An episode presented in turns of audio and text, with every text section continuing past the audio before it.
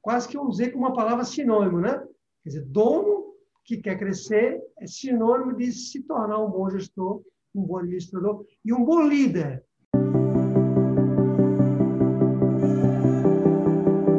Para você ter um negócio lucrativo, você precisa saber como gerenciar bem sua empresa.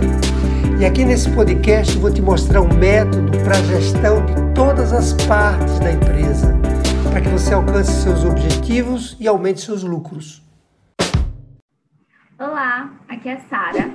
Sejam muito bem-vindos ao podcast Gestão 365. Aqui a gente vai falar sobre como gerenciar bem uma empresa e como transformar né, a vida do pequeno e médio empresário é, num negócio mais lucrativo, né, com uma, uma boa gestão. E nisso você vai ganhar muito mais tempo na sua vida pessoal, né? Porque com uma boa gestão tudo melhora. É, e esse é o segundo episódio, né, desse podcast, que a gente vai falar exclusivamente sobre gestão. E nesse podcast de agora a gente vai falar sobre a história, né, de como tudo começou, a história do, do método de gestão 365. Então é muito legal porque quem não gosta de uma boa história, né? Então a gente está aqui para escutar, aprender bastante com essa história, né, do Federaldo e desse método. Então vamos lá, Federaldo. É, tudo bem com você? Tudo jóia. Bom, então a gente vai falar hoje sobre como tudo começou, né? Mas eu antes queria saber, assim, é, que você contasse um pouco para o público é, o que, que você faz hoje em dia, né? Bom, veja, hoje a nossa missão é ajudar pequenas e médias empresas, como você falou, a administrar bem o negócio. Né? Que com isso eles têm uma série de vantagens, têm uma série de benefícios, porque a grande pergunta é para que você precisa administrar bem o negócio, né?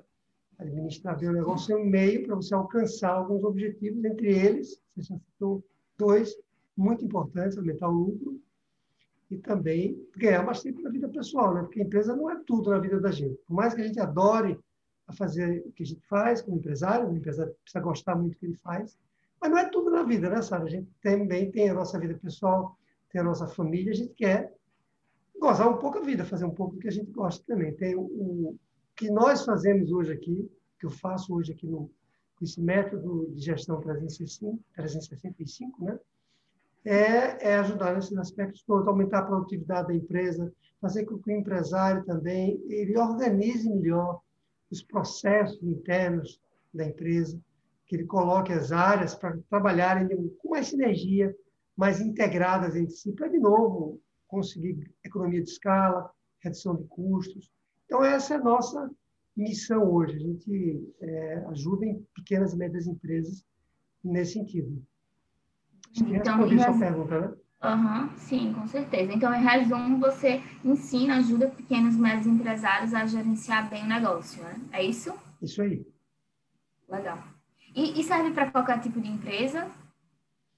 Veja, não serve não. Eu diria que o método ele se aplica melhor para quem tem uma empresa com cinco funcionários ou mais. Quer dizer, se você tem uma empresa que é só você, né? tem muita pequena e média empresa, microempresa, MEI também, que é só o empresário, ele criou um negócio para explorar ali uma boa ideia, mas é só ele. E esse método, como a gente está falando de gestão, e gestão passa fortemente por você gerenciar pessoas, colaboradores. Esse, aliás, o maior tempo que nós vamos utilizar nesse método de gestão é para gerenciar e liderar pessoas. Se você não tem pessoas na sua empresa, você próprio, o método não se aplica para você. Ou se você é pequeno demais, você já tem um ou dois colaboradores, não quer dizer que nesse caso o método não sirva por completo, mas ele se aplica melhor para quem tem uma empresa com cinco funcionários ou mais. Legal, entendi quem está começando agora não tem esses funcionários, né? Então, em geral, são cinco empresários, né? No caso. Isso, exatamente. exatamente. Poderíamos, poderíamos dizer assim, Sara, que o empresário que abriu a empresa agora, que intenciona chegar em 10, 20, 30 funcionários, ou seja, ele já abriu a empresa, pensando em um crescimento maior, o método vai servir para ele de alguma maneira. Mas a gente uhum. tem explicado muito bem isso, isso é uma pergunta muito boa que você fez, para que quem tiver interessado mais nesse método, é, ele, ele vai ter um efeito maior na sua empresa quando você tiver acima de cinco funcionários. De cinco funcionários para frente, colaboradores ou funcionários. Né? Lembrando que algumas empresas, isso é um detalhe importante, elas podem não ter funcionários formais, mas ter terceirizados, pessoas que trabalham na empresa, e que são constantes, são como se fossem CLTs. Esse também é uma empresa que tem cinco colaboradores, percebe? Legal. Então, vamos voltar agora para a história mesmo, né, do método de gestão 365. É, como tudo começou, né? Eu quero que você conte um pouco sobre essa história, né? Como foi essa história? Foi você que criou o método? Fui eu que criei o método. 365 foi criado por mim. Vamos contar essa história, né? Vamos tentar aqui ser, digamos, bem econômico na, na, na, na hora que a gente está contando essa história, porque é uma história que se passa durante muito, muitos anos. Né? Eu diria que tudo começou quando eu é, iniciei numa grande empresa de tecnologia. Eu tenho formação em ciência da computação, formação técnica, quer dizer, eu não comecei a minha carreira na acadêmica na, na universidade como, como gestor, eu comecei como, como um técnico, né, como uma, no ramo mais matemático, que é a ciência da computação, e ali a coisa começa é, por essa empresa de tecnologia que eu que eu entro lá, muito jovem ainda. Eu entrei com, estou tentando me lembrar aqui da minha idade, eu entrei com 19, 18, 19 anos nessa empresa, tem bastante tempo. E aí é, a história começa ali, mas eu poderia até retro, retroagir um pouco no tempo e dizer que a história, na verdade, começa um pouco antes. Inclusive, eu vou contar um caso aqui que eu acho que nunca contei antes, é um caso bem curioso né, na minha história, que explica também essa minha mudança do método. Né? Nós, na vida, temos alguns chamados, não sei quantos chamados você, Sara, já teve, e não sei também quantos chamados os empresários que estão nos ouvindo já tiveram na vida, mas eu tive alguns chamados. Sabe aquela vozinha que diz assim, ó, oh, vai nessa direção. Você teve algum chamado já na sua vida? Sim, né? A gente que sempre tem, né? Uns momentos meio decisivos, né? Que as coisas parece que, né? Uma luz, assim, não sei explicar. Pois é. Pois é. Chamados, principalmente, quando eu falo chamados, chamados já no mundo profissional mesmo, né? no mundo sim, sim. empresarial. Bom, eu diria que começou mesmo quando a gente fala gestão na minha infância, porque eu sempre tive pais que, digamos assim, se esforçavam muito para nos dar uma educação, eu tenho uma irmã também, né? Para nos dar uma educação muito, muito, muito, muito equilibrada, uma educação muito boa, né? Não só a educação na escola, mas a educação em casa também. E eu me lembro que eles sempre valorizavam muito o nosso equilíbrio emocional. Coisa mais ou menos assim, eles exigiam que nós fizéssemos as tarefas na escola, mas eles faziam isso de maneira tal que a gente tivesse ali um bom desempenho, mas também que fosse tudo isso fosse feito com muito equilíbrio emocional, para que a gente criasse ali muito equilíbrio emocional desde a infância. Quer dizer, nós, é muito importante que, que ponte, que ponte isso tem com o gestor, com o líder lá na frente. Porque o líder ele precisa ter muita inteligência emocional para lidar com outras pessoas. Então, vamos, vamos explicar isso nessa nossa história. Então, eu diria que essas bases que me serviram depois para me tornar um gestor e um líder, elas começaram muito lá na infância. Eu poderia ter tido um destino diferente lá, né? Poderia ter pais diferentes.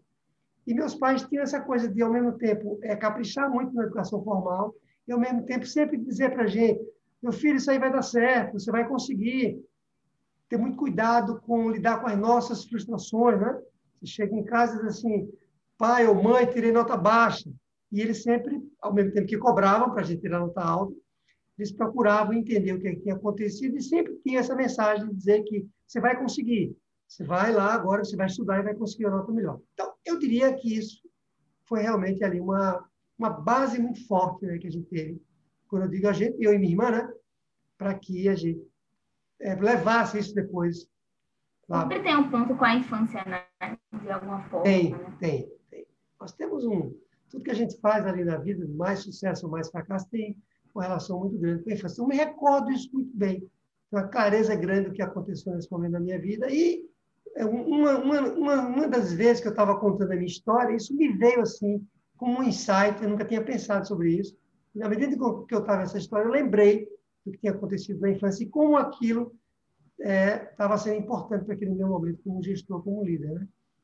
Então, essa é uma, uma coisa interessante nessa minha história. E aí, o que eu eu acho que eu nunca contei, é que eu queria ser médico. Né? Veja que mudança eu tive na minha vida. Por que eu queria ser médico?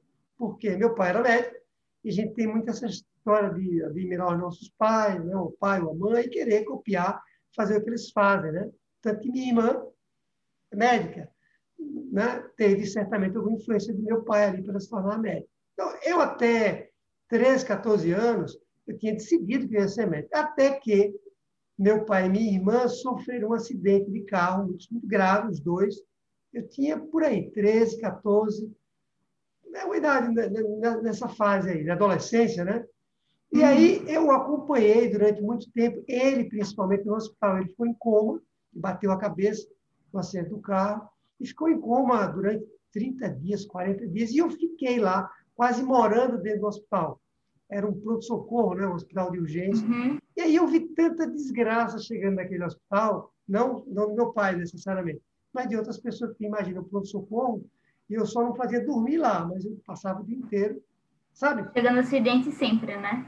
Pronto-socorro é acidente. Nossa, sabe, você não né? imagina. O que era isso, você não é. Não, uma criança vendo, né? Isso. Pois é, eu já era adolescente, né? E eu diria que isso me traumatizou de uma maneira tal que eu desisti, eu saí daqui. Meu pai veio a falecer, talvez tenha me traumatizado também. Ele não se recuperou do, coma. Ele acordou algumas vezes, mas não se recuperou. Minha irmã se machucou muito também se recuperou completamente, mas machucou muito as pernas, né? E aquilo tudo me traumatizou de maneira tal que eu disse, não, médico, eu não quero ser mais nunca na minha vida, né? Então, como são as coisas no, no destino. E aí, dizem que não tem coincidência na vida, eu fui me encantando daquele momento para frente, eu fui abrindo os olhos para a matemática. Quer dizer, não que eu não uhum. gostasse de matemática antes, mas parece que quando eu tirei a medicina da minha vida, por conta desse Você trauma. começou a enxergar outros pontos, né? Pois é. Parece que houve uma coincidência, porque nesse momento eu entrei no. É, não sei como é que chama hoje, mas chamava científico, né?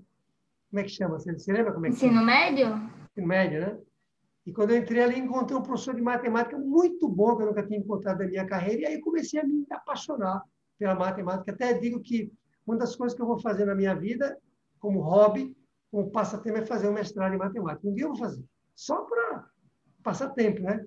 E aí fui me encantando mais pela matemática que me levou a fazer esse curso de ciência da computação. Então, eu morava em Maceió e fui para Recife fazer vestibular em ciência da computação. Passei na universidade, passei até bem colocado, né? Estudei muito matemática e física. E aí começa a minha trajetória em outra cidade, em Recife. E logo depois eu entro nessa empresa de, de tecnologia uma grande, era a maior empresa de tecnologia da, do Nordeste e uma das maiores do país também. E ali eu fico durante muito tempo. Essa empresa eu fico por mais de 20 anos. Né? Uhum. Bom, é, e aí eu entro como técnico, porque eu era muito jovem, eu fazia faculdade ainda quando entrei nessa empresa, e entro fazendo programação de sistemas, análise de sistemas. Meu, meu viés de tecnologia sempre foi mais um viés para a parte de software, não de hardware, não de máquina, mas mais os os softwares, os aplicativos que rodam uhum. nos computadores. Né? E aí fui, passei um tempo como técnico, mas em algum momento da minha vida eu tive um chamado, lembro dos chamados? Então, podemos dizer que eu tive esse chamado lá, que era, queria ser médico, passei a me encantar pela matemática. Foi um chamado mais traumático, não posso nem não posso nem dizer para você que foi um chamado, mas aí eu tive um chamado em algum momento da minha vida nessa empresa, que foi a história de gestão. Alguma coisa começou a me mostrar na minha, na minha frente que gestão é uma coisa boa né, que é, eu, eu, gostava, sem saber, que eu, de liderar pessoas, de organizar as tarefas, delegar para as pessoas, de cobrar resultados, de é, ajustar aquilo que não estava funcionando bem. Eu comecei a me encantar. Se me perguntar por que, eu não sei exatamente o que, que aconteceu, né? É o tal do chamado, né? Do chamado, né? Às vezes acontece. Né? Eu tinha também casado, eu diria que tem duas variáveis nesse meu chamado para parte de liderança, de gestão. Eu também tinha me casado recentemente, tinha chegado um filho, logo depois chegou outro filho, e o dinheiro que eu ganhava como técnico não dava de jeito nenhum para pagar as contas, mas nem de longe para pagar as contas. Minha mãe me dava uma ajudinha ali no início, mas depois ela cortou, como um empurrão, né? E aí eu tinha que me virar, né? E aí eu via que realmente na empresa que eu trabalhava, quem ganhava mais dinheiro eram as pessoas que tinham cargo de gestão. E aí eu vi ali que era um caminho então, é um, foi um misto de. Né? E aí, para quem está nos ouvindo, isso é muito importante também, porque muitas decisões que a gente toma na vida, a gente toma com base no coração, na cabeça, na cabeça e no bolso. Né? Uhum. então, essa, você escolheu, você escolheu, né, seguir esse caminho da gestão também por conta da família, né? Foi um grande, uma, uma coisa que influenciou bastante, né? Bastante, bastante. Eu vi ao mesmo tempo o coração bater pela gestão e, e, e, o dinheiro me dizia que eu tinha que também pensar em fazer isso, porque né, a parte financeira. Dizem que, não sei se você já ouviu falar nos três círculos mágicos. Dizem que quando você vai tomar uma decisão na sua vida, o que, é que você quer fazer, existem três círculos. Um círculo que é o círculo do dinheiro. Você olha para aquele círculo e diz assim: aqui eu consigo ganhar mais dinheiro. Você olha para outro círculo, que seria o círculo da sua habilidade inata. Algumas questões que você sabe que você faz bem, parece que você já nasceu com aquilo você diz assim, isso aqui eu sei fazer. E outro é o ciclo do, é, como é que eu chamo? Do coração, né? De você gostar de fazer. Então, tem um ciclo do dinheiro, da sua habilidade do coração. Se você tem uma interseção, se você consegue dar interseção nos três círculos, você, então, tem uma, uma chance maior de ganhar dinheiro, de fazer o que você gosta e de fazer, de é, de, de, ter menos dificuldade, né? porque você vai trabalhar com suas habilidades inatas. Eu diria que eu enxerguei esses dois primeiros ciclos, não ainda de ter alguma habilidade inata, e aí eu mergulhei, e mergulhei fundo em gestão. Dali para frente, eu tinha, eu casei com 24 anos, 25, 26 anos, eu comecei realmente a, a, crescendo aí de dedicação à liderança e gestão. Né? Com 30 anos, eu já estava muito mergulhado nesse assunto, muito mergulhado mesmo até com algum prejuízo de, de deixar um pouco de lado a parte técnica. Mas você acha que você não tinha essa habilidade inata? Você acha que isso se desenvolveu em você? Você acha que, de certa maneira, você tinha um pouco isso já de gestor, assim? Eu não sei dizer isso na época, né? Eu, olhando para trás, eu acho que eu já tinha algumas habilidades. Lembra que nós falamos lá da infância? Então, hum. essa estrutura que eu tinha de lidar bem com o emocional, de, por exemplo, eu sou uma pessoa que tem uma habilidade boa, que talvez eu já tivesse, de lidar com conflitos eu nunca gosto de fugir de conflito, eu gosto de discutir o conflito. Não quer dizer que eu me saia bem em todas as situações, né? porque nem sempre é fácil discutir. Mas eu tinha uma, alguma base de, de lidar com o conflito. Sabe como é que a gente lida bem com o conflito?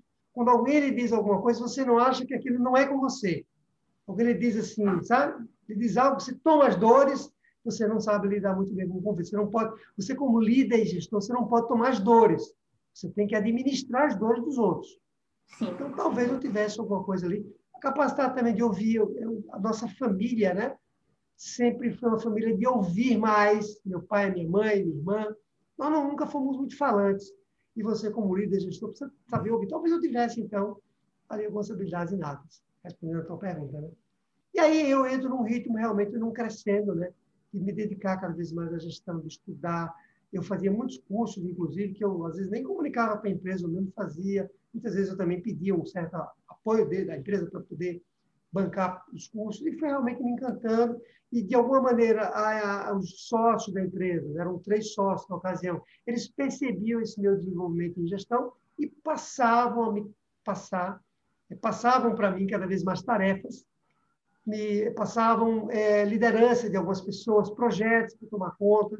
Eles percebiam realmente que eu estava tendo um bom desempenho nesse, nesse sentido. Eu comecei também a é, visitar clientes para fazer apresentações comerciais. Aí você pode dizer, mas o que tem a ver a apresentação comercial com gestão?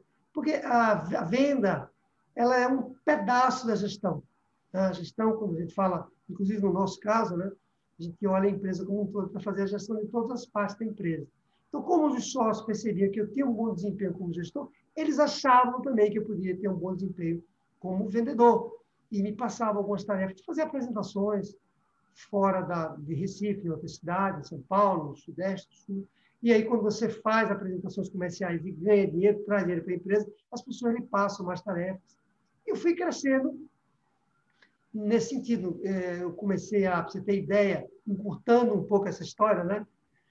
para que ela não fique muito longa, eu comecei a liderar equipes que tinham dois, duas, três pessoas, que a gente chamava departamentos. Eu não uhum. comecei a gerenciar um departamento, eu comecei a gerenciar um determinado projeto. Um projeto, a pessoa me passava aquele projeto, projeto de desenvolvimento de um software, né? lembrando que eu trabalhava numa empresa de software. Esse projeto de desenvolvimento de software, ele precisava de pessoas, eu tinha que ter processos, eu tinha tarefas que eu tinha que delegar, acompanhar, eu tinha que usar algumas tecnologias para desenvolver aquele projeto, então era um mini departamento. E aí eu tinha, como eu tinha um desempenho bom com aquele projeto, as pessoas começaram a me passar projetos maiores. e depois começaram a passar uma área inteira, um departamento inteiro, e depois uma unidade inteira da empresa, não mais um departamento, uma unidade com mais um departamento, quase uma empresa dentro da outra, né?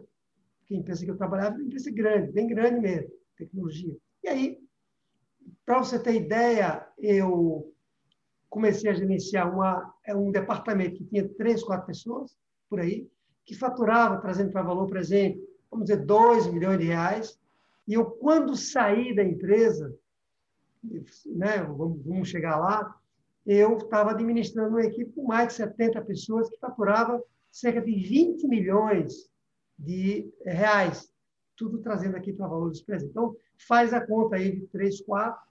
Ao longo dos anos, eu saí administrando um, um negócio, uma empresa tem muita empresa que não fatura isso, né? um departamento que faturava muito isso. Então, essa minha trajetória de muito estudo, muita prática né? nessa empresa que eu trabalhava e de desenvolvimento, claro, que, que a coisa estava funcionando. Você acha que você levou para se desenvolver aí como gestor nesse processo? Eu acho que a gente não para nunca de se desenvolver como gestor. Isso é uma pergunta que se eu responder. É, é, eu, eu todo dia, todo dia não, né? Mas todo mês eu leio um livro, eu estabeleço durante o ano para ler, no mínimo seis livros, mas se for dela, se você lê um livro por mês, não são seis, são doze.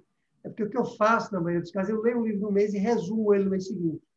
Então, eu leio entre seis a oito livros sobre gestão no ano, né? Então, eu leio o tempo todo. Então, para responder quanto tempo leva para você se desenvolver, eu diria para você o seguinte, que nessa minha trajetória, com 30 anos, lembra que eu comecei a estudar mais com 26, com 30 anos de idade, quer com quatro anos depois, eu já estava em outro patamar. Eu não era, claro, aí um gestor, né, um líder de alto nível, mas eu já estava em outro patamar, como líder como gestor, com 30 anos, quatro anos depois. E aí, quando eu saí da empresa, eu saí com 40 e poucos anos, eu já estava realmente em um patamar muito mais alto. Então, não, não acaba nunca. Né? Processo, né? É um processo. Mas eu diria que se você levar a sério, estudar bem, com três anos, quatro, você já está em outro, em outro nível. Você acha que qualquer, qualquer pessoa, né, no caso, qualquer empresário, consegue se desenvolver como gestor? Ah, eu acho que sim, porque eu até falei isso em outro podcast que a gente gravou, não lembro exatamente qual, mas eu diria o seguinte, que o empresário, o empreendedor, ele não é uma pessoa comum. Nós, nós não somos pessoas comuns. Nós temos algumas habilidades, além da conta, mesmo que a gente não saiba, e essas são essas habilidades que nos trazem, nos fizeram ter a coragem de estar aqui hoje fazendo o que a gente faz. Né? Não são uhum. pessoas que estão lá trabalhando em um determinado emprego. Não estou dizendo que é fácil trabalhar em um determinado emprego. Não estou dizendo que ser executivo, ser, fazer o que você faz, não é, não é fácil. Mas você abrir uma empresa, tocar ela e crescer não é moleza. Então, se você já tem isso no seu DNA, lembrando, lembra da sua pergunta inicial? Estamos falando de empresa com já mais de cinco funcionários. Né? Que a empresa que é você só, às vezes é a mesma coisa de você ser funcionário de outra empresa. Até, até mais fácil que ser, ser funcionário de outra empresa. Mas uma empresa maior, eu acho que você já tem ali algumas habilidades que lhe tornam capaz de, é, se você fizer essa trajetória que eu acabei de falar, né, você vai realmente se desenvolver. Eu acredito sim, Sara, nisso. É, como você falou, até hoje você está se desenvolvendo, né? Então é possível realmente qualquer pessoa, qualquer empresário, né? Assim, que tem esse perfil conseguir, né? Eu acredito. Eu acredito. E diria para você que quem não conseguir vai estar em maus lençóis, né? E não não está tentando direito, né? Você não, é muito difícil sobreviver hoje sem. Com três grandes causas que fazem a empresa quebrar, uma delas é a dificuldade de gestão do negócio. Legal. E aí, depois desse processo que você estava comentando, né, o que aconteceu? Qual foi o outro, assim, né, a sequência dessa história? Bom, eu diria que é, eu precisava né, de algumas provas para mim mesmo de que eu estava tendo sucesso como gestor. Uma das provas que eu tinha era essa prova do crescimento da empresa, do faturamento da empresa. Lembra que eu falei que eu, uhum. comecei com um negócio, mesmo, mesmo departamento, que faturava dois e eu cheguei a faturar 23 milhões. Pela primeira vez na minha vida, eu percebi que eu não tinha pensado sobre isso antes. Falar do passado, às vezes, é muito óbvio, né? As pessoas uhum. que estão ouvindo que podem dizer, mas é o federal, você não tinha pensado sobre isso. Pois é. Mas eu não tinha pensado que, que existia, isso é muito importante para quem está nos ouvindo agora, e, por sinal, né, quem está nos ouvindo agora, vai lá, assina o canal, compartilhe, né, Sara? Com os é, empresários. É, né? Deixa comentário aqui, né? Conta um pouco sobre a sua história como pequeno médio empresário, né?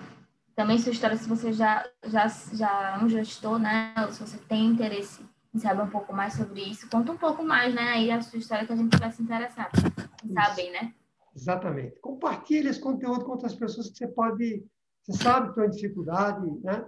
Então, eu comecei pela primeira vez, voltando aqui para a história, ver uma relação entre gestão e crescimento. Eu não tinha pensado sobre isso. Ou seja, tudo que eu tinha feito ao longo do tempo tinha, é, tinha sido uma, um dos motivos pelo qual a empresa cresceu. Lembrando que não é só gestão, né? Você precisa trabalhar muito bem a, a venda, venda, né? Tem até um caso que eu conto da minha história que um amigo meu me disse que que ele já tinha visto que eu era um bom gestor, mas que eu precisava cuidar também da parte de venda, da parte comercial da empresa. Mas isso a gente conta um pouco aqui melhor durante a nossa história. Então, eu comecei a fazer essa relação de crescimento com, com a, a, a administração do negócio, propriamente dito. E aí eu comecei a ouvir alguns feedbacks, dizer, outros indicadores que eu tinha, que eu comecei a ter, e aqui isso não é para contar vantagem, é para dizer que eu sou o maioral em gestão, é para ajudar quem está nos ouvindo, uh, de que há uma relação direta entre gestão e crescimento do negócio. Se você que está nos ouvindo quer fazer sua empresa crescer, se você quer ganhar mais tempo na sua vida, se você quer aumentar o lucro do seu negócio, uma das ferramentas, talvez a principal, talvez não, né? A principal ferramenta que você tem que usar na sua empresa é a gestão. Então, é, essa, comecei a perceber isso. Segundo, comecei a ver alguns feedbacks de pessoas que trabalhavam comigo no mesmo nível. Eu era um dos executivos dessa empresa. Existiam três outros executivos, eram quatro executivos maiores, lá fora os sócios. E eles começavam a me dizer, Geraldo, quando você vai para uma reunião no conselho, você age de maneira diferente, se comporta de maneira diferente, você lida com os conflitos da reunião de maneira diferente. Você até nos ajuda a tomar decisões. Ele era um outro departamento.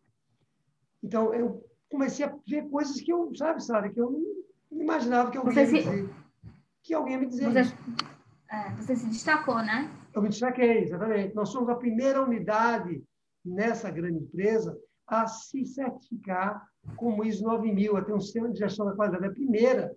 Né? E isso também serviu como exemplo para que as outras unidades corressem atrás disso. Tinha um dos gestores, um cara que uma das pessoas mais inteligentes que eu conheci na minha vida, chama Jorge Chaves, um cara muito inteligente em tecnologia, conhecido até meu que fizemos faculdade junto. E ele me dizia assim, brincando comigo, ele dizia: "Você, eu sou especialista, eu sou especialista em tecnologia e você, Altaderaldo, é especialista em gente, em pessoas, porque é isso, né? Gestão. Então, eu nunca tinha ouvido alguém me dizer isso, quer dizer, é como se você estivesse tão envolvido no dia a dia que você não via que o seu desempenho como gestor estava cada vez melhor. Eu me lembro que, uma época, teve, quiseram fazer alguma mudança na minha unidade, e um dos sócios, o presidente, da empresa disse assim: não, não, não, não, não. Aquilo ali está indo muito bem. A gente não quer mexer naquilo lá, porque aquela unidade está crescendo muito. É indicador de que a gestão realmente tem uma relação muito forte com o crescimento e sucesso para o empresário empreendedor. E foi isso que me é, fez é, ter o um segundo chamado. Posso falar do segundo falar, chamado? Né? Pode, com certeza. O segundo chamado é o seguinte: eu estava satisfeito dessa empresa que eu estava, estava feliz, estava ganhando bem. Eu tinha conquistado, Sara, vou tentar me lembrar aqui de cabeça, três ou quatro coisas muito importantes na minha vida com a gestão. Esse desempenho que eu tinha tido como executivo. Tinha conquistado dinheiro, estava ganhando bem, né? É, eu estava realizado financeiramente, eu tinha conquistado, digamos, referência no mercado, eu era reconhecido não apenas na empresa que eu trabalhava, mas como executivo no meio de tecnologia na cidade de Recife. Até dei uma entrevista para um jornal e tal. Eu tinha aumentado muito a minha rede de relacionamento com os clientes, porque, é, porque eu tinha me destacado, né?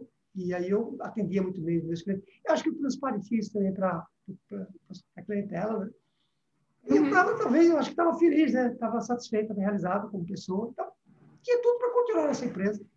E, mas eu tinha um chamado que me dizia o seguinte: eu, eu via lá que eu podia ganhar mais dinheiro. A quantidade de dinheiro que eu trazia para a empresa, eu achava que eu podia ganhar mais se eu tivesse meu próprio negócio. Aí eu resolvi. Teve um chamado e dizer: ah, você deve abrir seu próprio negócio. Eu saio, então, da empresa e abro minha primeira empresa, né? também de tecnologia. Aí eu saio de ser é, executivo para ser empresário. Empresário. Você resolveu empreender, né? Resolvi empreender. Isso em 2004. Esse chamado chega em 2004. É um grande chamado, né? Nossa, nem imagine. Esse chamado é muito poderoso, porque eu sempre me perguntava, né? eu fico aqui, eu estou bem, o que, eu vou fazer como empresário? Mas tem alguma coisa me dizendo que eu poderia ter mais sucesso, que eu poderia ajudar mais pessoas se eu tivesse meu próprio negócio. Eu tinha interesse também de mudar para São Paulo, porque 90%, 80% dos meus clientes estavam localizados no Sudeste, São Paulo, Minas, sul do país, eu estava em Recife, eu achava que eu tinha que ir para São Paulo. Alguns clientes, inclusive, me diziam isso. Eu estava por que você está fazendo em Recife? Você tem que vir para São Paulo. Então, esses chamados todos me fizeram abrir a minha própria empresa. Né? Não sabia eu que seria a gestão que iria me salvar, eu vou usar essa palavra, viu? Mais do que me fazer crescer, foi a gestão que me salvou nessa empresa nova que eu abri. Você quer saber por quê, não? Claro, quero. Já ia perguntar. Que aconteceu? É. Foi o seguinte, porque eu descobri que era muito mais difícil você ser empresário do que você ser executivo como era na empresa anterior. Até porque eu já comecei essa empresa nova é grande. Quando eu abri a empresa nova, é, eu já trouxe grande parte das pessoas que trabalhavam comigo, que de novo era um sinal de liderança. As pessoas que eu trabalhava lá, não é 70, né, mas que eu já não tenho mais 70 nessa ocasião, mas eu trouxe grande parte das pessoas que trabalhavam comigo. Nós fizemos um acordo na empresa que eu trabalhava antes. Né? Na verdade, eu comprei, Sara, é, quando eu abri essa empresa nova, eu comprei, eu e mais dois sócios, compramos essa operação. Eu atendi o mercado financeiro e eu comprei esse pedaço da empresa e abri a minha a própria empresa, não do zero, mas já com, uhum. é, com essa, esse, esse negócio que funcionava. Então, eu já comecei grande, né? Eu já comecei com carteira de clientes grande, sei lá, mais de 30 funcionários. Né? E já, já você pulou uma, uma etapa, né? É, forma. Exatamente. Exatamente. O que é bom por um lado, tem vantagens e desvantagens de você fazer isso. Né? Você, você herda coisas boas e herda as coisas ruins. Mas é, é a história de cada um, né? é a história de cada um. E aí eu descobri que era muito mais difícil ser empresário do que ser executivo. Pelo menos essa foi a minha vivência. Pode não ter sido para quem está nos ouvindo aqui, que passou por esse mesmo trajeto. Porque agora era eu e só eu. Às vezes eu tinha dois sócios, tinha, mas eu era sócio majoritário. Eu fiz esse acordo porque eu sabia que dos três sócios eu tinha o maior desenvolvimento como gestor. Então eu fiz um acordo com eles que eu precisava ser a pessoa que tomaria decisões na empresa. Seria o CEO, né? o presidente da empresa, quando a gente tomava a decisão. E eu descobri que era muito mais difícil, porque agora era tudo comigo, né? Tudo cai em cima de você, né? É. Era eu que agora tinha que responder pela empresa juridicamente, que tinha que responder se tivesse alguma causa trabalhista. Era eu também que tinha que assinar lá um crédito no banco, quando eu precisava tomar um capital de giro. Era eu também que assumia completamente a responsabilidade quando eu contratava um funcionário, não só do ponto de vista trabalhista, mas também se aquilo desse errado. Né? Era eu que tinha que trazer os clientes por completo, porque antes eu tinha apoio da empresa anterior. Né? Eu tinha unidade, mas tinha uma empresa grande que tinha uma infraestrutura que me ajudava. Agora, não, era eu que tinha que cuidar toda a parte administrativa também. Então, eu vi que era muito mais difícil. Tanto que, seis anos depois de ter aberto essa empresa, tive uma crise muito grande financeira na minha empresa nova, né? que eu quase quebrei. Quase quebrei. A gente entrou no mercado novo, que eu não conhecia, uma tecnologia nova, e deu tudo errado. Né? Eu estava bem já, estava ganhando dinheiro, mas a gente resolveu entrar numa área nova. Não acontece? Você tem uma empresa, uhum. está bem, e aí você resolve entrar no mercado novo, que você não conhece, porque você acha que você vai ganhar dinheiro, você acha que você vai ganhar dinheiro com aquilo, e deu errado. Eu perdi muito dinheiro. E quase quebrei. Para você ter uma ideia, eu cheguei a dever em cheque especial, não se chama cheque especial. Quando a gente fala de empresa, vou corrigir, nós chamamos conta garantida. A conta garantida é o cheque especial da pessoa jurídica. Você tem ideia, eu cheguei a dever em cheque especial todos os meses cerca de 500 mil reais, meio milhão de reais. Nossa. Imagina! Eu não dormia direito, quer dizer, eu dormia, vou mentir aqui, porque eu durmo bem, viu? Eu sou uma pessoa que dorme bem, mesmo com o mundo caindo. Dor de cabeça. Nossa, tenho, não tenho dor de cabeça. Eu tenho estresse, assim, mesmo o dia todo, que eu posso estar morrendo de estresse, mas eu vou para a cama e durmo. Então, é uma coisa boa, né? É, ô. Perder o sono é horrível, né? Não, eu, eu durmo bem. Eu durmo bem. Dificilmente eu tenho um problema... É, Insônia. É. Eu tive duas crises financeiras na minha vida mais sérias. Uma foi essa na empresa e outra foi quando eu comprei um apartamento grande, que eu achei que eu podia pagar aquele apartamento. Eu descobri que eu não podia, que eu tinha dado um salto maior. A gente não diz, né, dar um salto maior que as pernas, né? e eu, mas eu consegui pagar. Tá? Mas me tirou o sono no sentido figurado, eu dormia também. Então, se não fosse a gestão naquele momento, e aí especificamente a gestão financeira, que eu tinha me desenvolvido como gestor financeiro, lembrando que gestão é tudo isso, né? Inclusive a gestão Sim. financeira. Eu tinha tido um problema mais sério, realmente. A empresa tinha fechado. Você ter ideia, eu saí de um cheque especial, de uma conta garantida de 500 mil reais, meio milhão de reais, mês. O que é que significa mês? Eu pagava aquilo no mês, no mês seguinte ele começava de novo. Era muito, era um absurdo isso. Eu, eu saí de um cheque de, vou repetir, parece mentira, viu? Eu saí de uma dívida de 500 mil mês em conta corrente para zero. Em dois anos, demorou muito porque era muito dinheiro, né? Eu saí sim, por uma dívida de, de zero, zero, zero. E a gente é, quando eu saí dessa Nossa. empresa de tecnologia, eu devia zero em banco, zero, zero, zero. Então, por quê? Gestão. Gestão. Nada. A gestão te salvou, né? Foi aqui que me salvou. Me salvou. Especificamente nesse caso, chamou muita atenção, me salvou em outras ocasiões também, mas nesse caso aí é um caso muito marcante. Né? Então, gestão é tudo. Por isso que eu sou tão apaixonado pela gestão. E é por isso que eu leio, como eu falei, tantos livros e que eu tenho um prazer enorme não tem coisa, Sara, que me dá mais prazer, e você que está me ouvindo, meus alunos, né? Os nossos alunos, né, Sara? São nossos, não são só meus, né? São uhum. nossos alunos, eles sabem que eu, eu, meu olho brilha quando eu estou com eles ali numa mentoria. E eu tenho um prazer enorme ali de ensinar eles a tornar o negócio cada vez bem mais bem administrado. Então, essa é a minha paixão mesmo. O chamado estava certo lá naquela ocasião, viu? Deu para perceber, né? Foram vários chamados que ele trouxeram para ali, mas é, foi tudo encaminhando, né? Dá para ver que o olho brilha, então, não dá? Dá. Isso que faz dar certo também, né? Eu acho. Eu estou falando dos três, em três grandes chamadas. Outro grande chamado foi o seguinte: eu tava, comecei a cansar de tecnologia.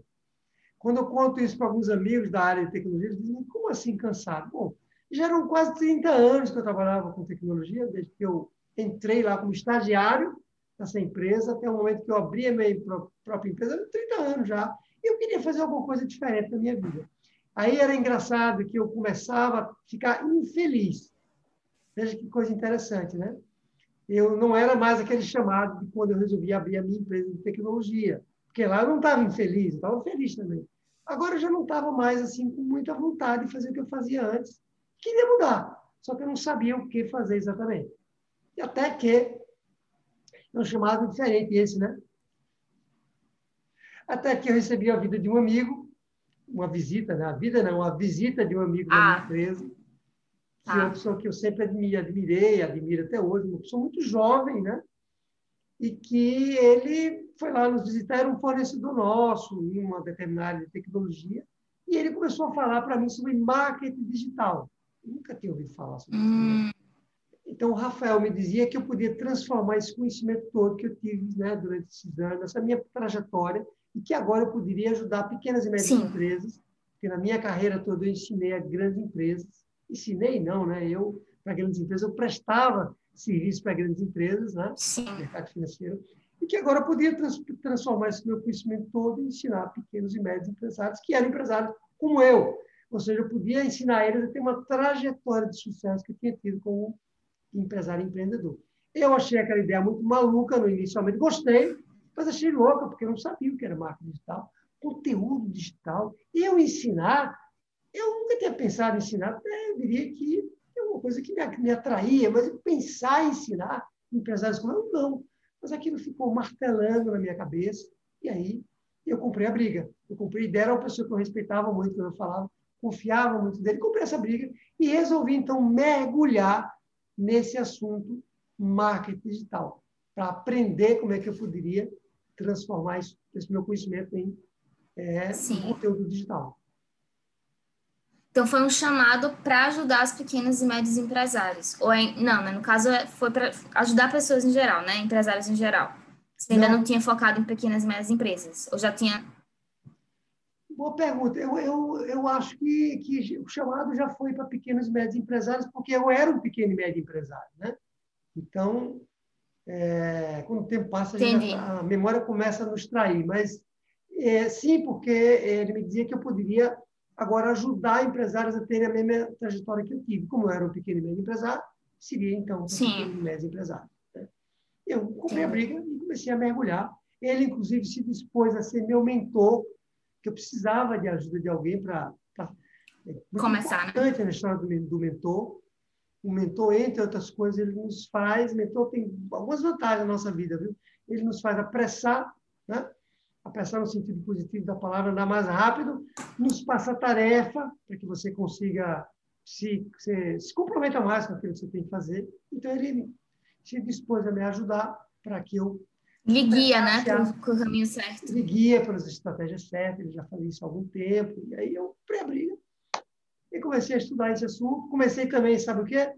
A hum. é, pesquisar mais sobre pequenas e médias empresas, porque eu era um pequeno e médio empresário, mas eu não pesquisava sobre isso, porque eu pesquisava sobre grandes empresas, né? Eu comecei a pesquisar mais sobre quantas empresas no mercado existiam, qual seria o mercado potencial a quantidade de pequenos e médios empresários que eu poderia ajudar. E aí fui me eu tenho essa característica né, de quando eu compro a briga com uma coisa dificilmente eu eu, eu, eu desisto né? É, estudo artes marciais treino artes marciais que é também coisas de longo prazo eu gosto muito de desafios de longo prazo e então é, a arte marcial é uma coisa que também tem relação com desenvolvimento a longo prazo né porque são coisas que demoram muito para você obter uma faixa preta. E, e, aí eu me encantei por isso e fui mergulhando nesse assunto cada vez mais. Né? Estou parando de vez em quando para lhe dar fôlego de me fazer as perguntas. Não, mas está ótimo. E aí, então você teve esse chamado desse seu grande amigo que se tornou seu mentor, né? E você então direcionou, você tinha uma empresa. Aí o que aconteceu? Você desistiu dela para se dedicar a essa parte de ensinar pequenos e médios empresários sobre gestão, foi isso? Exatamente, exatamente. O nome dele chama-se Rafael Souza, né? Pessoa aqui, precisa registrar o nome dele, essa grande mudança que eu tenho na minha vida. Quando eu contei na empresa que eu tinha, que eu queria sair, todo mundo olhava para mim e achava que eu era maluco, era louco. Pior do que isso, viu? Pior do que isso. Ninguém acreditava nisso. As pessoas olhavam para mim e diziam, assim, né? ah, tá bom, Pedro, ok, entendi. Você vai, então, deixar essa empresa aqui de tecnologia você está ganhando dinheiro aqui, você está tendo sucesso, você tem cliente grande e você que vai... demorou tanto tempo, né, para é. construir. É, 15 anos para construir, você vai sair, vai fazer, ah, tá bom. Então, entrava pelo ouvido e saía pelo outro, literalmente. Ninguém levou a sério. Não conseguiam, eles não conseguiam entender isso, meus sócios. Não só os sócios, eh, gestores trabalhavam comigo, sabe? E aí eu comecei a mostrar sinais que eu ia sair. Como é que eu mostrei sinais? Eu reduzi a carga horário que eu tinha empresa de 8 para 6 horas, depois reduzido de 6 para 4. Aí as pessoas começaram a dizer, eu acho que ele é louco mesmo, viu? Vai querer fazer, vai querer fazer essa mudança. E aí comecei, de fato, a fazer essa, essa transição. E aí criei um método, que esse método, né, que a gente chama, batizou de método de gestão 365, e, e aí comecei a fazer realmente a migração. Só que eu tinha muita dúvida ainda se isso funcionava ou não. Né? Será que hum. funcionaria para outras empresas? Eu não sabia.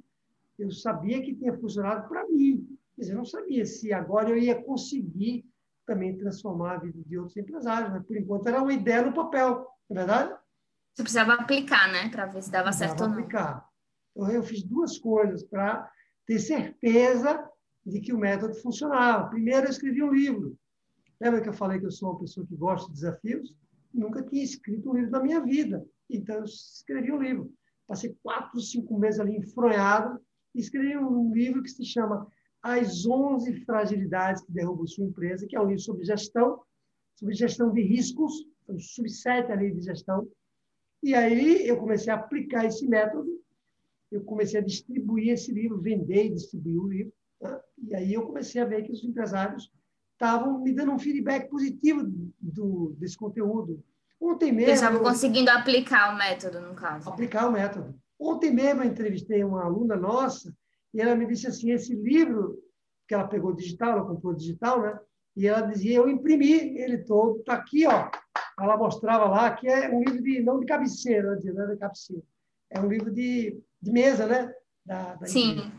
Então eu vi que realmente aquele, aquele método ele fazia sentido mas eu não estava satisfeita ainda, eu queria ter mais prova, porque é uma coisa muito séria, né, Sara, quando você cria um método, e você que está nos ouvindo aqui como empresário, quando você cria um produto, você precisa ter uma garantia que o seu produto resolve uma dor na vida do seu cliente.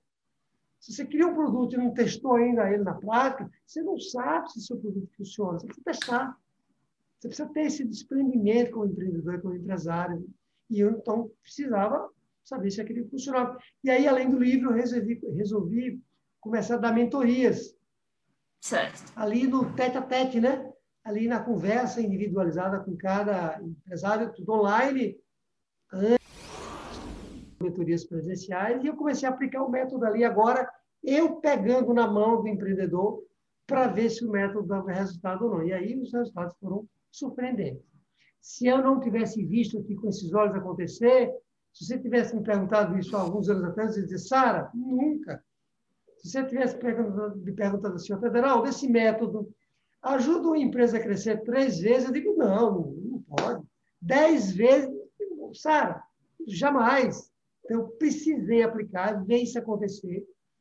Você sabe né, que nós temos casos de empresários que nós ajudamos ali nas mentorias, e quando adquirem um treinamento online, eles recebem as mentorias, e que cresceram três, quatro, não é isso?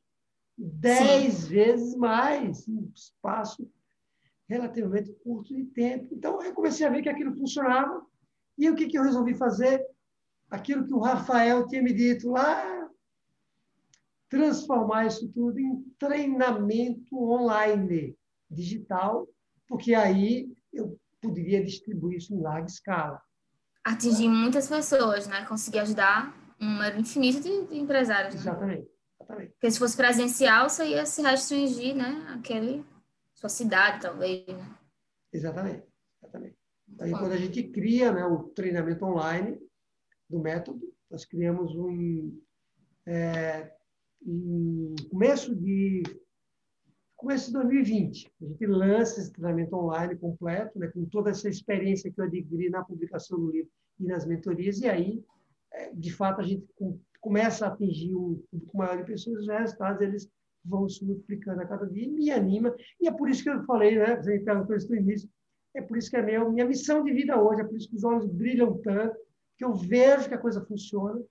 Você pegar um empresário, Sara, que ele está desanimado, achando que o mundo vai acabar, batido, deprimido, muitas vezes entrando numa crise depressiva, e você vê ele saindo disso, animado, o semblante muda, né? Depois que ele começa a aplicar o método, ele começa a ter resultado, ele começa a formar Sim. a empresa dele mais forte. Tem, tem preço isso, me diga? Não tem, né? Então, então você consegue mensurar esses resultados, né, da, da, dessa boa gestão, né? Tanto na sua vida como de outros empresários, né, de outras empresas que você ajudou, você consegue mensurar esses resultados positivos? Claramente, claramente na minha vida lá como executivo e depois como empresa, nesses exemplos que eu lhe dei, lembro de ter salvado ali minha empresa nova na parte de gestão financeira, de ter também lá, quando eu era executivo, de ter é, me destacado, feito eu sair de um faturamento de 2 milhões de reais por ano para mais de 20 milhões de reais por ano. E, no nosso caso aqui, em ter realmente visto empresários que, quando aplicam o método né, que você fez, essa pergunta para mim no início. O método funciona para todo mundo? Você não perguntou isso? Funciona uhum. desde que você aplica o método. Se você aplicar ele mais ou menos, não vai funcionar adequadamente. Né? Se é você seguir passo a passo, né? Você. Pois é. Consegue ficar, sim. Pois é. Você quer adquirir resistência física, você quer ser um maratonista, ou mesmo que não seja um maratonista, você quer conseguir correr 10 quilômetros é, todo dia ou cinco vezes por semana, e alguém lhe diz, para você correr 10 quilômetros, você vai precisar todos os dias para começar, correr três, depois quatro. Aí você resolve não fazer isso, resolve correr só meio quilômetro por dia. Não vai chegar lá nos 10 quilômetros. Mesma coisa na empresa. Você tem que seguir um passo a passo, né? E quem segue o método, ele realmente, é, comprovadamente, respondendo a sua pergunta, ele é, não tem nada mais que a gente possa mensurar melhor do que você atingir resultados financeiros, né? Com certeza. E você pode explicar assim, mais assim, sobre essa relação entre ser um bom gestor, né, ter uma boa gestão e um bom ter um bom faturamento, né? Para a gente entender melhor assim, né? Porque esse é fundamental, né? Isso para entender o método. É, eu diria que a relação direta que existe entre a administração e gestão da sua empresa de faturamento, primeiro é que quando você administra bem seu negócio, você administra todas as partes da empresa. E crescimento de receita tem a ver com vendas, tem a ver com você gerenciar bem as vendas, para que elas entrem na sua empresa, porque é dinheiro novo que chega. Mas tem também como você ser capaz de administrar outras partes do seu negócio. Você precisa administrar bem os seus clientes, o atendimento do seu cliente. Quando entra dinheiro na sua empresa, você precisa atender bem o seu cliente, você cresce, né? Você precisa também saber administrar bem a sua sua clientela. Você precisa administrar também, gerenciar bem as pessoas que trabalham com você, trazer bons colaboradores, reter os seus colaboradores na empresa, tornar eles colaboradores mais autossuficientes, senão você vai se matar de trabalhar para conseguir crescer. Você tem que criar uma empresa, empresa autônoma, né? gerenciar bem para que você tenha um negócio que ande sozinho, ande sem você, senão você não tira férias nunca. Você tem que gerenciar também a parte financeira da sua empresa, fazer uma boa gestão financeira. Então, isso tudo é que faz o seu negócio crescer. O que faz você crescer não é apenas as vendas, não é Sim. apenas trazer dinheiro novo, você precisa administrar essas partes todas. Você também, você tornar o seu negócio mais produtivo, você documentar os seus processos para poder melhorar eles e ter ganhos de escala ah, eu fazia um determinado, eu atendia o meu cliente antes de ter os processos documentados com cinco pessoas.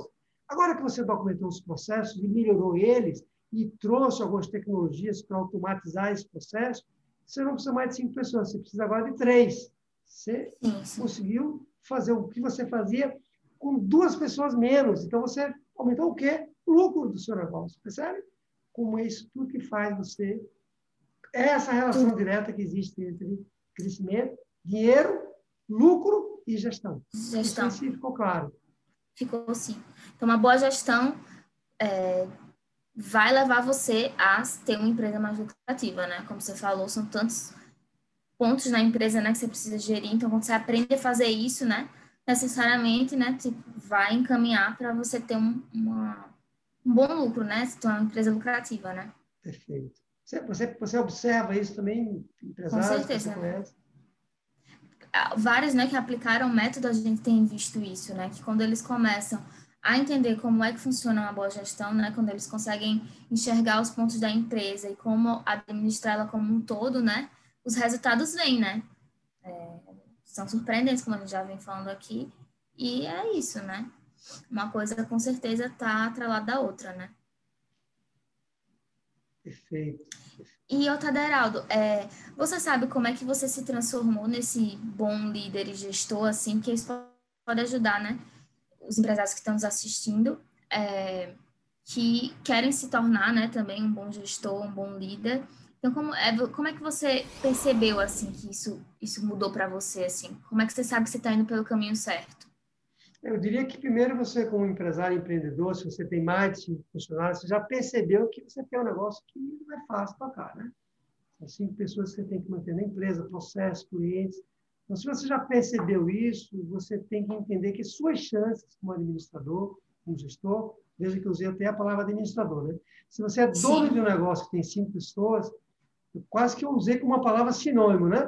Quer dizer, dono que quer crescer é sinônimo de se tornar um bom gestor, um bom administrador e um bom líder.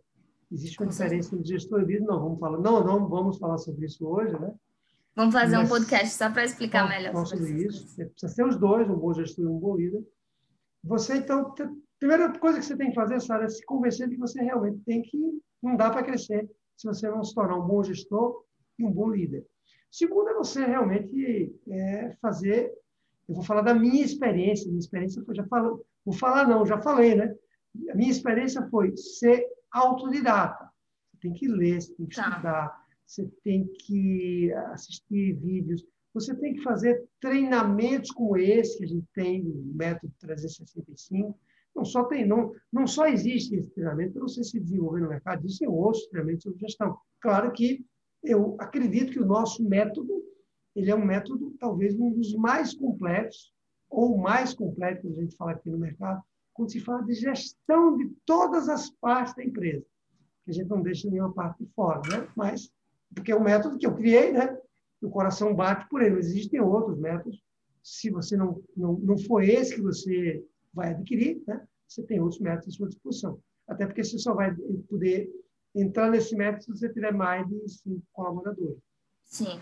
E depois é praticar. Não tem medo de praticar, não tem medo de liderar as pessoas, não tem medo de, é, de, de melhorar os processos da sua empresa, de documentar eles, de achar que aquilo não é para você, sabe? Você acreditar realmente que aquilo é para você. E aí é, é, um processo de calibragem. É, se possível, é, adquira um treinamento que tenha uma mentoria também que possa lhe ajudar a pegar na sua mão, alguém que senta com você, que isso aconteceu comigo, lembra que eu falei desde lá no Rafael? Depois Sim. eu tive outros mentores também.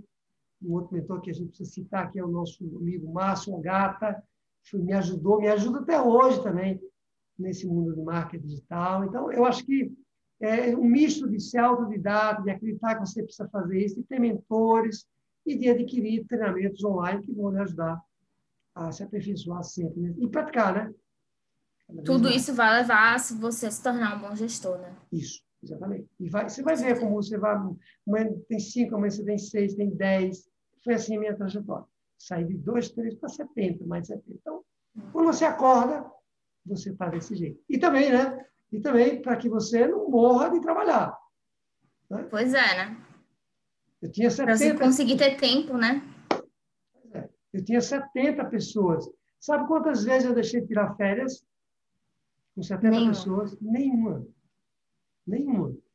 Quer dizer, eu, porque era gestão. Eu criei um negócio, eu saía de férias às vezes durante 30 dias.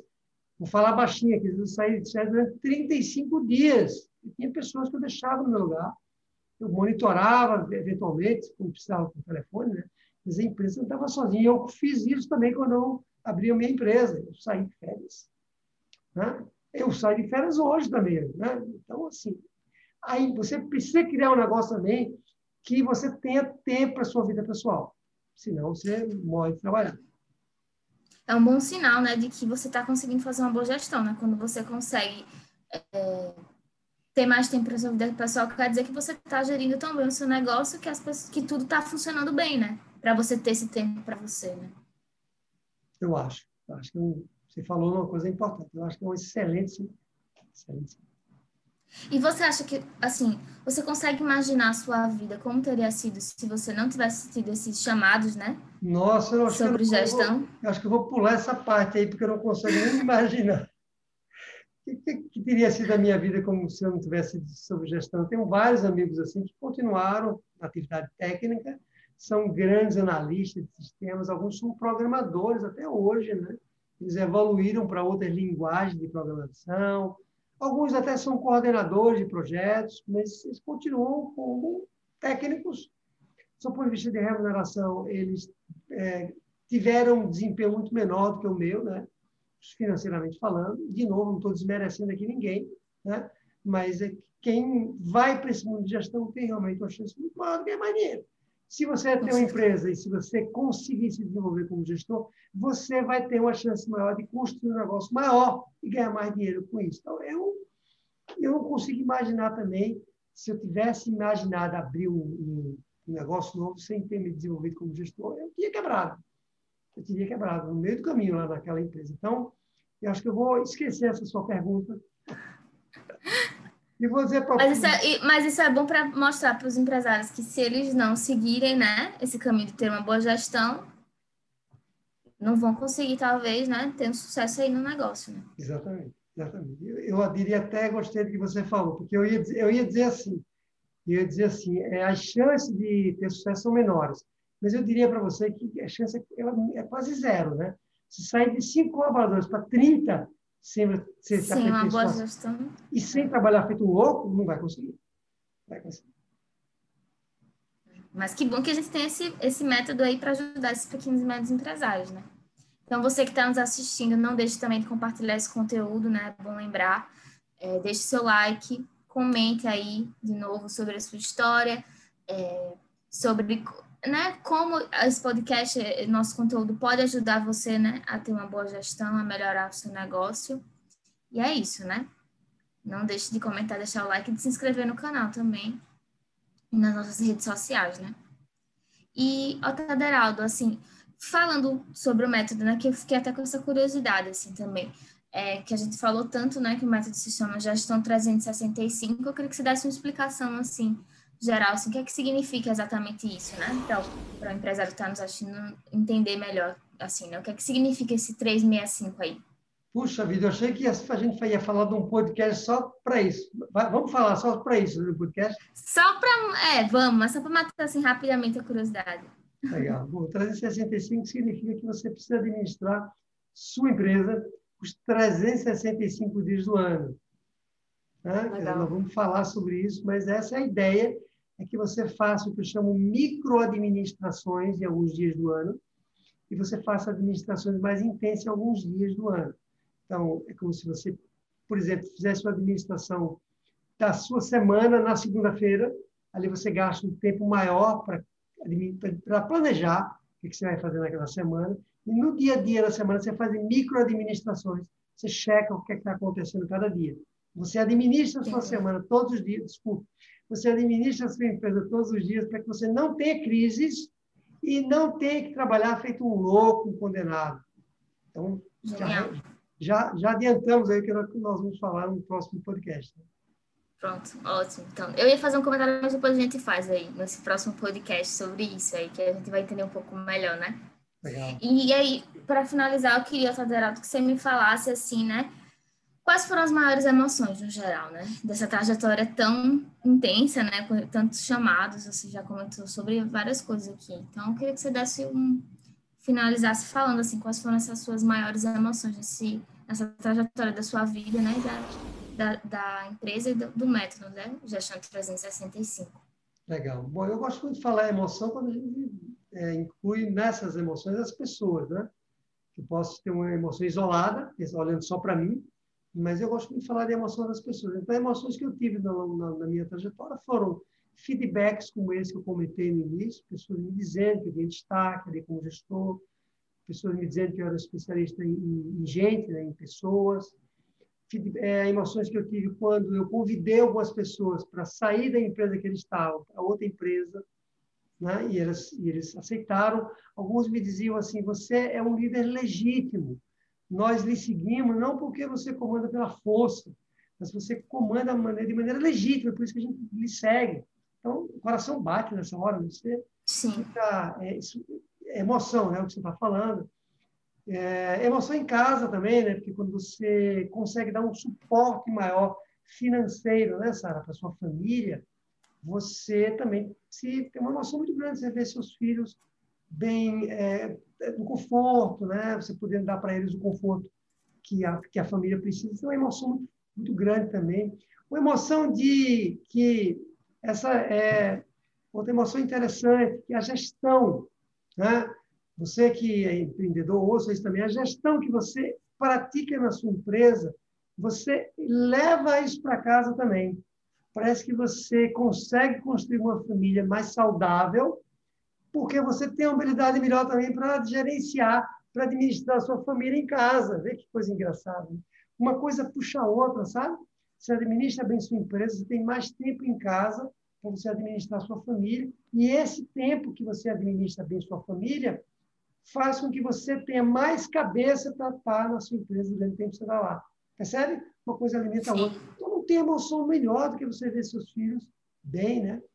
Então, são emoções, assim, que né, são muito grandes, principalmente essas emoções que, com, que envolvem as pessoas, né? Você vê, você vê um colaborador que você contrata ele desde que é estagiário, né? Ele é uma criança. Essa evolução, né? Nossa, Ele é uma criança, passa com você 10, 15, 20 colaboradores que trabalharam comigo durante 25 anos, que depois eles próprios abriram suas empresas depois. Tem coisa mais tão bem financeiramente, tem coisa mais gratificante do que isso? Me fala, não tem, né? Então, emoção boa essa ou não é? Oh, então que bom, né, que a gente tá, né, que essa sua trajetória levou você até aqui, né? Que ela foi fundamental, né? Esse percurso todo que você né, passou foi fundamental para você chegar aqui e agora tá podendo ajudar outros pequenos e médios empresários, né, a ter o mesmo sucesso que você já teve, né? Que é ter uma boa gestão para tornar o negócio mais lucrativo e ter mais tempo também para a vida pessoal, né? Como você falou, né? Então, que bom que a gente já está aqui nesse momento, né? De poder ajudar aí mais gente, mais empresários. Então é isso, Ataderaldo. Muito obrigada. E lembrando, você que está nos assistindo, né? Você é empresário, de comentar, deixar seu like, se inscrever, compartilhar e ficar de olho que vamos ter outros episódios, né? Com esse podcast Gestão 365 para falar só sobre gestão e ajudar cada vez mais você aí a gerenciar bem sua empresa. Maravilha. Tchau, até o próximo episódio. Tchau.